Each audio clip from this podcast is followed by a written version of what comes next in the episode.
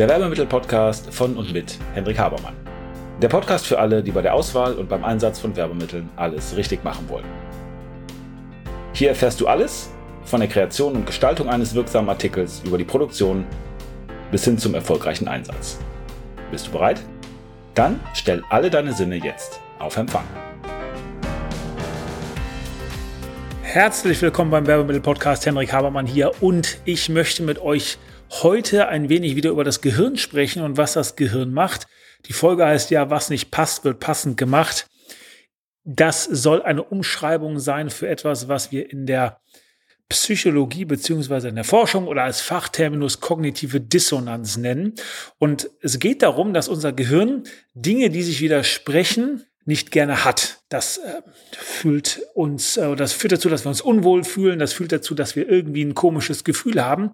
Und das wollen wir auflösen. Und genau das ist im Verkauf oder in der Werbung oder in dem, was wir tun können, wenn wir andere Menschen überzeugen wollen, von besonderer Wichtigkeit. Und da sprechen wir drüber. Also es geht um die kognitive Dissonanz. Es geht um das, was unser Gehirn macht, damit eben diese Dissonanz in der Kognition, ich erkläre gleich, was das ist, nicht auftritt. Und das Ganze ist äh, begründet worden, beziehungsweise die Theorie ist begründet worden, ist erstmal formuliert worden von einem Menschen, der hieß Leon Festinger. Und der hat eben festgestellt, dass äh, bei der Kognition wir eben Disharmonie oder Konflikte nicht aushalten können. Was ist damit gemeint? Also erstmal Kognition, das sind die informationsverarbeitenden Prozesse im Gehirn. Also das, was wir tun, wenn wir irgendwie denken oder wenn wir irgendwie wahrnehmen. Diese Prozesse können bewusst oder Unbewusstsein. Und wir haben ja schon mal darüber gesprochen, dass die Emotionen sehr, sehr großen Anteil haben. Also auch hier haben die Emotionen oder das, was wir unbewusst wahrnehmen, das, was wir fühlen und oder unbewusst wahrnehmen, einen extrem großen Anteil insgesamt an der Verarbeitung. Und hier kann es jetzt zu einer Dissonanz kommen. Das heißt, Dinge passen nicht zusammen, die widersprechen sich, die stehen im Konflikt. Und das ist für uns deswegen ein Problem, weil unser Gehirn das eigentlich nicht denken kann, dass etwas zum Beispiel gut unschlecht gleichzeitig sein kann oder schwarz und weiß oder wie auch immer, äh, weil sich das gegenseitig ausschließt. Das heißt, wir gehen davon aus, also unser Gehirn geht davon aus, Klammer auf, das kann in der Philosophie ja anders sein, zum Beispiel die sogenannte Tetralemma-Logik, dass etwas eben das eine und auch das andere sein kann, also sowohl als auch. Klammer zu, aber bei uns im Gehirn geht das nicht. Da kann also etwas nicht das Gegenteil von sich selber sein. Und wenn wir sagen, etwas ist gut und böse, dann sagen wir nicht, das kann nicht gut und böse sein, das passt nicht. Na, was ist es denn jetzt? Und dann entsteht also ein Konflikt oder eine Disharmonie oder eben Dissonanz und die entsteht im Denken oder im Wahrnehmen. Deswegen ist das eine kognitive Dissonanz. So.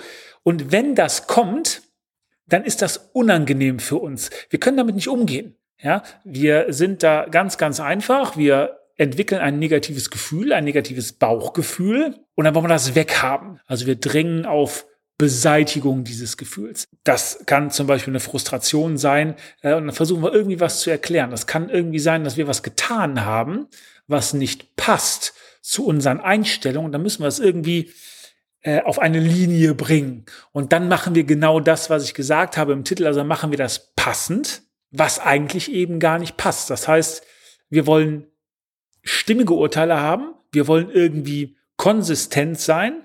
Und dann werden wir innerlich aktiv. Und dann aktualisieren wir zum Beispiel unser Verhalten oder wir rechtfertigen unser Verhalten oder wir ähm, ändern unsere Einstellung, obwohl die vorher anders war, eben damit diese kognitive Dissonanz nicht auftaucht. Das ist bei uns selber ähm, oder das kann auch irgendwie im größeren Sinne für ein Volk oder für eine ganze Gesellschaft gelten. Vielleicht mal zwei Beispiele dazu. Also wir äh, finden eine äh, Person äh, blöd, ähm, haben aber schon äh, eine Menge Gefallen dieser Person getan und haben also uns für diese Person eingesetzt. So, das macht jetzt ja irgendwie keinen Sinn. Also, wenn wir die denn blöd fänden, äh, warum tun wir der eine Menge äh, Gefallen? Warum tun wir denn eine Menge für die? Ähm, so, und jetzt ist es ja so, dass wir dieses, ähm, was wir getan haben, äh, das können wir jetzt im Grunde genommen nicht mehr verstecken. Das ist ein Fakt, das ist da. Das haben die anderen auch gesehen, gegebenenfalls in der Gruppe. Und äh, das ist jetzt fix. Und dann müssen wir unsere Einstellung dieser Person gegenüber ändern, weil dann macht es ja wieder Sinn, dass wir das getan haben. Das heißt, wir können durch unser Verhalten, was nach außen wirksam ist, im Grunde genommen uns überlisten, unsere Einstellung zu ändern. Ja, damit es nämlich wieder Sinn macht, damit wir diese, diese Harmonie wiederherstellen. Ähm, das Ganze äh, ist auch, was Gesellschaft angeht, äh, relevant. Äh, Gibt es ein schönes Beispiel, was in einem Psychologiebuch beschrieben wurde, und zwar äh, über den ersten, äh, beziehungsweise über den zweiten Golfkrieg. Also die Amerikaner hatten vor der Invasion im Irak die Annahme, dass der Irak Massenvernichtungswaffen hat. Und dann haben sie gesagt, okay, wir finden das gut, wenn wir da einmarschieren. Und die waren noch davon überzeugt, dass der Irak Massenvernichtungswaffen hat, und zwar mit 80 Prozent. Also haben die geglaubt, dass es die wirklich gibt. Dann sind jetzt keine Massenvernichtungswaffen gefunden worden. Und dadurch entsteht jetzt eine Dissonanz. Also man glaubt, da sind welche da, deswegen ist das okay, wenn man im Irak einmarschiert. Und dann findet man keine.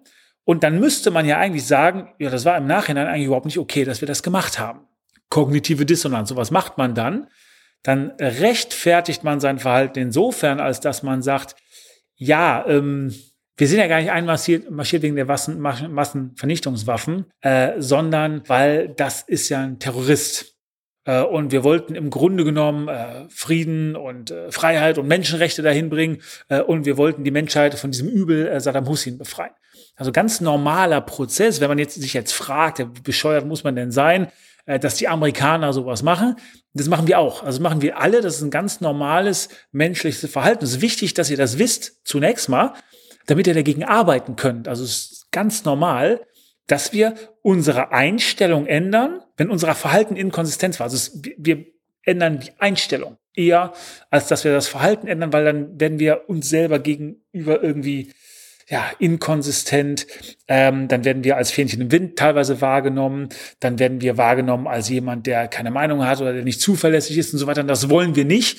Und dann ist es viel äh, einfacher eben, die Einstellung zu ändern. Das heißt, wir wollen kognitive Dissonanz, wenn das auftritt, blödes Gefühl, wir wollen äh, den Widerspruch auflösen. Also Konsistenz herstellen.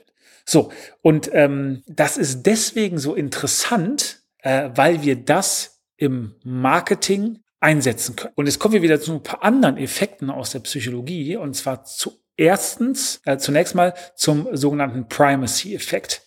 Der Primacy-Effekt sagt aus, dass erste Wahrnehmung ganz besonders gut im Gedächtnis bleibt. Das ist Nummer eins.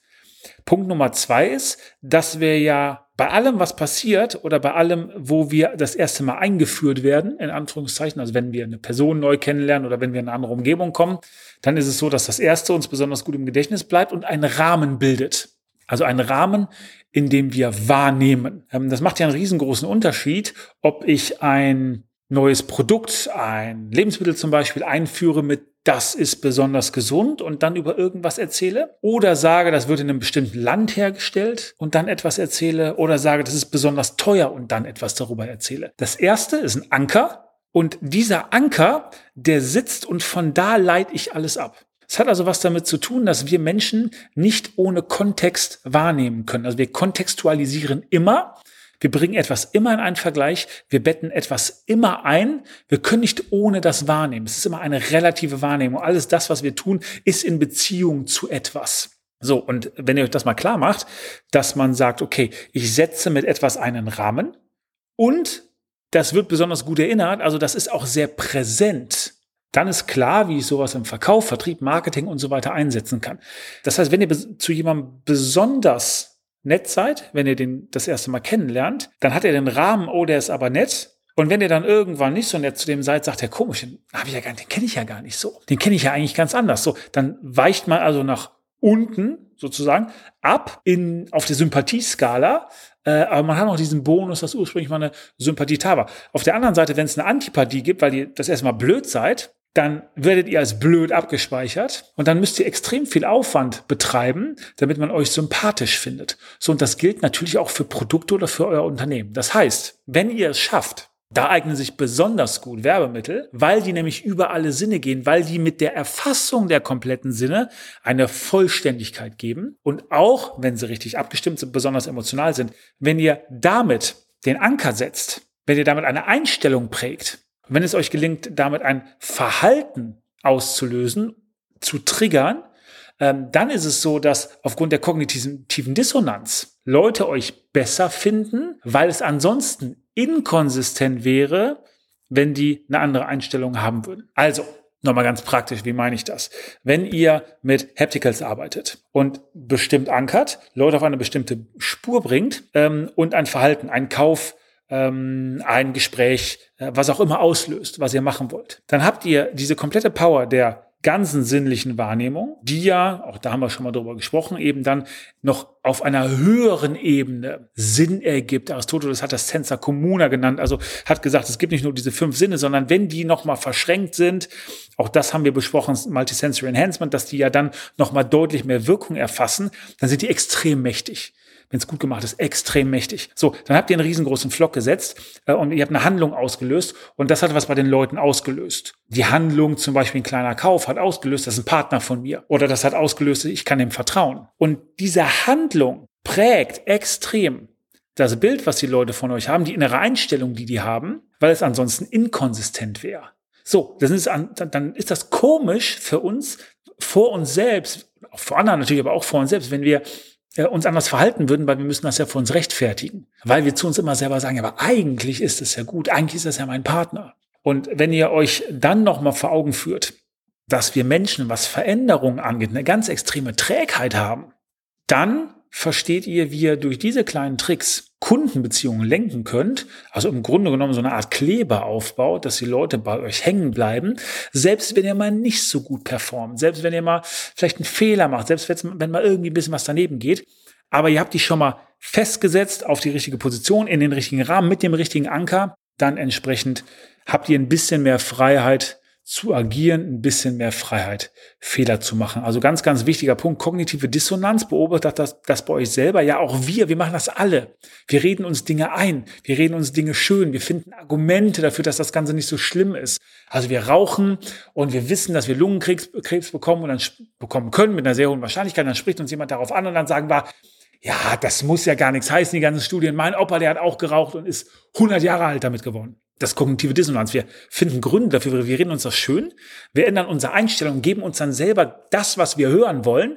Wir bestätigen die Meinung, die wir schon haben. Wir sind nicht mehr frei, eben damit es für uns Sinn macht. Also wir werten zum Beispiel in dem Fall wissenschaftliche Studien ab. Also ganz, ganz mächtiges Werkzeug. Erstmal mächtig, weil es uns beeinflusst. Zweitens mächtig, weil wir es im Marketing gut einsetzen können. Gerade in der Verbindung, habe ich geschildert, mit Hapticals, mit einem entsprechenden Verhalten, was getriggert wird, weil Verhalten dann eine Einstellungsänderung ganz, ganz einfach mit sich bringt. Also setzt das ein. Ich wünsche euch dabei viel Erfolg. Wenn ihr Fragen habt, wie immer, meldet euch bei mir, henrik.habermann.info ähm, oder schreibt eine E-Mail, wenn ihr was wissen wollt, an die Anfrage.habermann.info, wenn es um ein konkretes Projekt geht.